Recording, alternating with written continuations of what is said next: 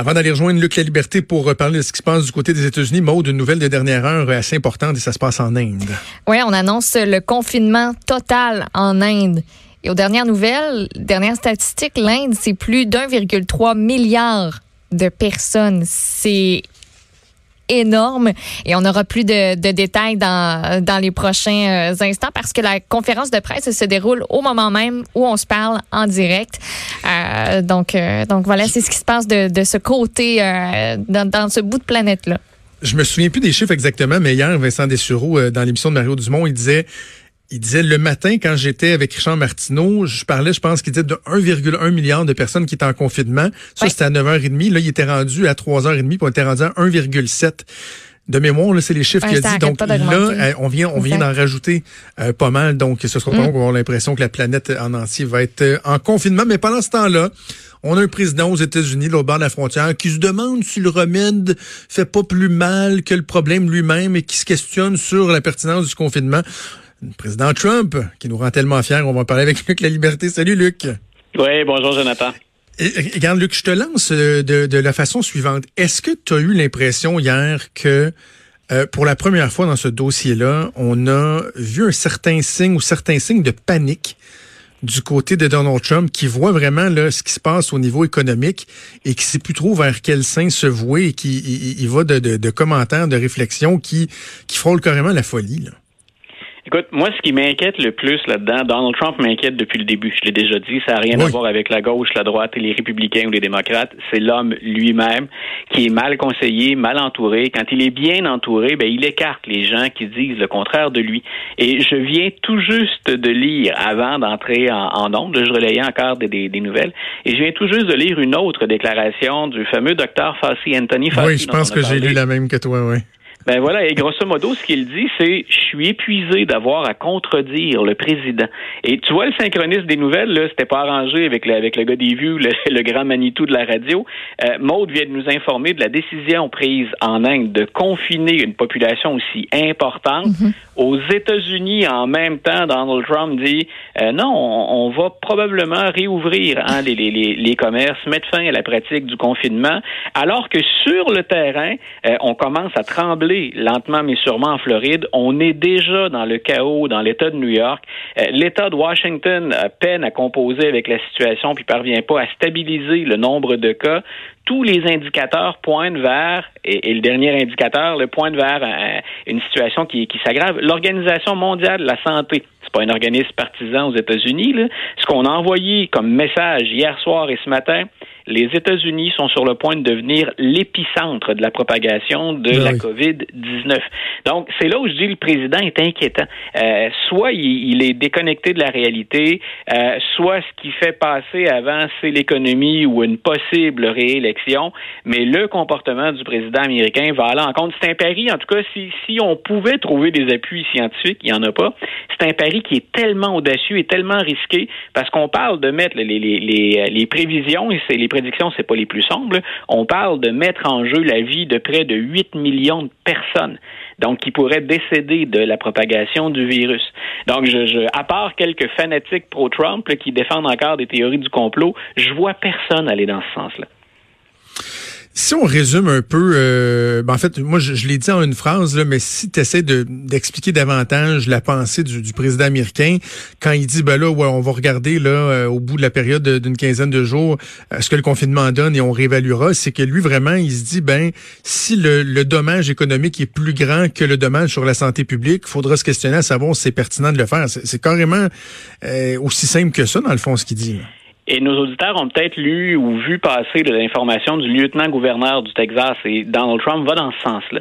C'est grosso modo, il y a des clientèles plus à risque, mais on gère ça encore un peu comme si c'était un rhume là, ou un début de, de, de, grippe annuelle. Euh, grosso modo, ce que dit le lieutenant-gouverneur, mais en d'autres termes, c'est pas mal ce que nous achemine comme information le président américain, c'est oui, il y aura des victimes et probablement les victimes vont être les gens les plus âgés. Et ces gens-là sont contents de se sacrifier pour les, les bienfaits que ça aura sur l'économie américaine ben non, euh, ben non, ben non. Je, je, t'assure que c'est, ça a été dit, enregistré, ça a été retransmis. Ben non, Luc. Donc, on est, on est dans une situation, écoute, qui, quand on en est rendu, parce que quand on parle du lieutenant-gouverneur d'un État, Jonathan, on est dans les élites en termes de, de, pouvoir. Là, on est parmi les gens qui ont le plus d'influence. C'est comme le président et le vice-président. Le Texas, c'est un très, très gros État. C'est le deuxième plus populeux. Quand c'est le message qu'on envoie à la population, il y a quelqu'un quelque part qui déraille très sérieusement. Et c'est qu'on n'en est même pas. Tu vois, en Angleterre, par exemple, il y a des gens qui disaient, ben laissons l'infection, on va voir, on va se développer des anticorps finalement parce qu'on peut pas confiner, puis parce que ce serait trop difficile, laissons les gens développer des anticorps. Il y aura un coût, mais allons-y. Euh, il y a des mesures à prendre avant d'en arriver là. Puis même en Grande-Bretagne, on est revenu là-dessus. Le premier ministre Johnson a fait marche arrière en disant confinement pour tout le monde. Mais avant d'envisager le pire sacrifice, il y a beaucoup d'autres mesures que les experts nous relaient. Et jusqu'à maintenant, ce qu'on démontre, euh, on n'est pas, on n'a pas de boule de cristal personne. On connaît pas ce qui va survenir, ce qui va advenir de cette situation-là. Mais les experts quand on analyse les fameuses courbes, ils montrent, regardez, c'est possible de ralentir la propagation, mhm. c'est possible de donner une chance à nos hôpitaux de mieux gérer ça, de mieux encadrer le personnel. Il y a des étapes avant d'arriver à, ben, finalement, on peut plus lutter, lâchons tout le monde lousse, hein, libérons tout le monde, puis ben, on verra qui va survivre. On est loin de ça encore. On parle souvent du fameux système du check and balance euh, aux États-Unis, puis du fait que contrairement, par exemple, euh, au Canada ou à d'autres pays, d'autres euh, d'autres formes de gouvernement, le président américain a pas tous les pouvoirs. Est-ce que dans un cas comme celui-là, de façon unilatérale, Donald Trump pourrait dire bon, ben parfait, les mesures qu'on a mis en place, on fait sauter ça, puis on relance l'économie, où il y a certains mécanismes qui pourraient l'empêcher d'agir? Non, dans le, dans le, le, checks and balances, d'ailleurs, on le voit, c'est le côté le plus sombre qu'on voit, mais en même temps, il y aura de bonnes nouvelles bientôt. il y a des négociations pour un plan de relance économique. Ce matin, on disait d'ailleurs que les indices à la bourse étaient à la hausse parce qu'on a mhm. confiance que, que ça passe. Euh, Donald Trump peut quand même pas imposer aux gouverneurs des États des mesures qui les empêchent de gérer la situation. Euh, donc, on a Gavin Newsom qui a été cité en exemple en Californie, le gouverneur Cuomo qui se débat comme un diable dans l'eau bénite dans l'État de New York, euh, Jay Hensley pour pour l'État de Washington. Donc, quand on regarde au niveau des États, il y a de bons messages, puis il y a de bonnes mesures qui sont mises en place. Moi, ce que je déplore dans l'attitude du président, un, c'est qu'il a de véritables pouvoirs, puis il a pris aussi au travers de bonnes décisions. C'est l'exemple qu'il donne, c'est le mauvais message qu'on mhm. propage. Et il y a des gens qui entendent ce message-là. Donc, tout ne se limite pas à Donald Trump. Puis si je suis un des premiers à le dénoncer, il faut pas obséder non plus. Il y a des gens ailleurs qui ont des, des, des, des mesures et qui ont des programmes. D'ailleurs, il y a de plus en plus d'États qui, tranquillement, euh, vont dans le sens de la Californie et de l'État de New York. L'État de New York, on le rappelle souvent, c'était le premier là, à confiner ses habitants, ou à tout le moins, en tout cas, à créer des zones, une bonne zone de, de, de quarantaine, puis développer des zones de test à l'automobile.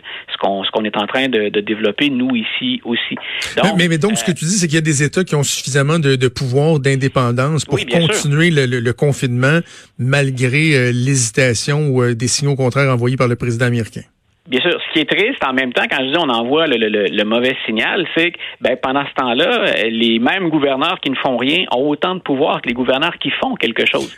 Puis, un, puis un pays, ben écoute, on peut pas isoler tous les gens. Tu vois ce que craignait le gouverneur Cuomo, par exemple, en disant si vous fermez la ville de New York, euh, on est près d'autres villes. Et il s'agit de voir passer là pour voir comment le réseau routier le permet facilement de rejoindre d'autres États puis d'autres grands centres urbains. Le gouverneur Cuomo il dit si on veut que le confinement fonctionne, faut l'étendre. Ça ne peut pas être que la ville de New York ou que l'État de New York. Il y a trop de circulation. Donc, c'est la raison pour laquelle, puis il y a d'autres gouverneurs qui ont le pas, c'est la raison pour laquelle lui dit, ben, il faut que le mouvement soit plus large que ça. Et moi, c'est le message que j'aimerais que Donald Trump envoie. Euh, on l'a vu, par exemple, euh, ben, prends juste l'exemple de la Floride, des, des, des, fameux étudiants qui ont participé au Spring Break. ces gens-là habitent pas nécessairement en Floride. Il y en a qui sont déjà infectés, puis ils sont repartis ailleurs. Donc, tant aussi longtemps qu'on n'oblige pas le, le, confinement et qu'on autorise comme ça des déplacements, même ici au Québec, on dit allez pas d'une région à l'autre. Je suis pas allé voir mes parents depuis deux semaines, par exemple, et c'est pas loin, c'est Trois-Rivières. Euh, mais aux États-Unis, ça voyage encore beaucoup. Et tant aussi longtemps que dans les États les plus, euh, appelons-les comme ça, c'est mon expression, mais les plus délinquants dans ce cas-ci, ben utilisent pas ou passent pas de, de, messages plus fermes, plus autoritaires, ben on, risque quand même la propagation malgré l'action préventive ou les, les, les moyens et les mesures que mettent en place les gouverneurs les plus proactifs. On parle beaucoup de désinformation. En fait, depuis des années, on en parle, mais là, à l'heure euh, du coronavirus, on en parle également. Mais et souvent, on va voir des petites sources d'informations euh, indépendantes ou des initiatives citoyennes qui sont euh, pointées du doigt. Mais là, même une chaîne aussi grande que Fox News elle-même est pointée du doigt. Écoute, tous les médias américains, hein, on en parle, on en a déjà parlé tous les deux, hors d'onde puis en onde, tous les médias américains doivent composer avec ça. Il y a des problèmes de rentabilité, il y a des affiliations souvent idéologiques ou des, des, des parentés politiques plus évidentes, mais on ne doit jamais négliger la vérification des faits. Et moi, j'ai déjà dit, c'est la limite que je me fixe quand je consulte des médias, qu'ils soient plus gauche, droite, progressistes ou conservateurs. Faut au moins que les, les informations qu'on me présente soient vérifiables puis reposent sur des sources crédibles. Et là, c'est pas moi qui le dis. Donc, c'est le, directeur de l'Institut de la santé publique de l'Université Harvard qui s'appelle Ashish Shah qui, euh, qui lui a dit euh, cette chaîne-là, Fox News, elle est dangereuse. Euh, pas dangereuse dans sa salle de nouvelles. Les journalistes de Fox News, il y a de, bons noms, il y a des personnes crédibles. On a déjà entendu Chris Wallace, par exemple, qui est un des, des, des animateurs vedettes de la chaîne, mais au sens strict de la couverture journalistique. Lui déplorait ceux qui font de l'opinion en soirée, des gens, entre autres, comme Hannity. Et il a carrément dit des gens pourraient mourir d'avoir écouté de la désinformation pure et simple. Donc, l'accusation, là, elle est grave. Puis je répète, on pourrait nous accuser de partisanerie à l'occasion. Ça vient pas de moi. C'est un expert en santé publique qui a dit ce qui se dit le soir sur Fox News est dangereux et on met en péril la santé et la vie des citoyens américains. Donc, l'accusation, là, elle est très, très, très lourde. Ouais, hein? Mais eux, euh, évidemment, est-ce qu'ils se défendent? Est-ce que qu'on a, on a vu des réactions ou est-ce que ça porte une attaque comme celle-là? Ce qu'on rapporte actuellement, puis Sean Hannity a effectué un virage d'ailleurs, qui correspond à celui du président. Le jour où le président a commencé à changer de discours pour dire qu'il y avait bel et bien menace, Sean Hannity a dit c'est une menace. On parle plus de rhume ou de grippe, ce qu'il a longtemps véhiculé. Mais ce qui circule, puis là, ben, on est plus dans le domaine de, de, de la rumeur, puis on sait que ben, les adversaires de Fox News ont intérêt à véhiculer ce qui va pas au sein de Fox News. Mais ce qu'on rapporte, c'est qu'il y a des dissensions au sein même de la salle de nouvelles. Ce qu'on dit, c'est que les vrais journalistes craignent qu'on remette en question leur crédibilité en véhiculant de fausses informations. Donc, on parle vraiment de déchirement puis de querelle à l'interne. Il y aurait deux groupes. Ceux qui se disent, grosso modo, nos vedettes rapportent, ce sont des gros noms, puis on est la chaîne la plus écoutée. De l'autre côté, ben, des journalistes, c'est un peu caricatural, mais des journalistes qui disent, oui, mais d'abord, on doit rapporter une bonne information. Donc, il y aurait des dissensions et des déchirements au sein même de la salle de nouvelles. Luc, c'est toujours un plaisir. On va continuer à suivre ça euh, ensemble. On se reparle le vendredi, puis on peut t'écouter ailleurs, évidemment, dans la grille horaire oui, et te lire sur le blog du Journal de Québec, Journal de Montréal, Luc La Liberté. Merci, c'est toujours un plaisir. Une bonne journée. Bye. Salut.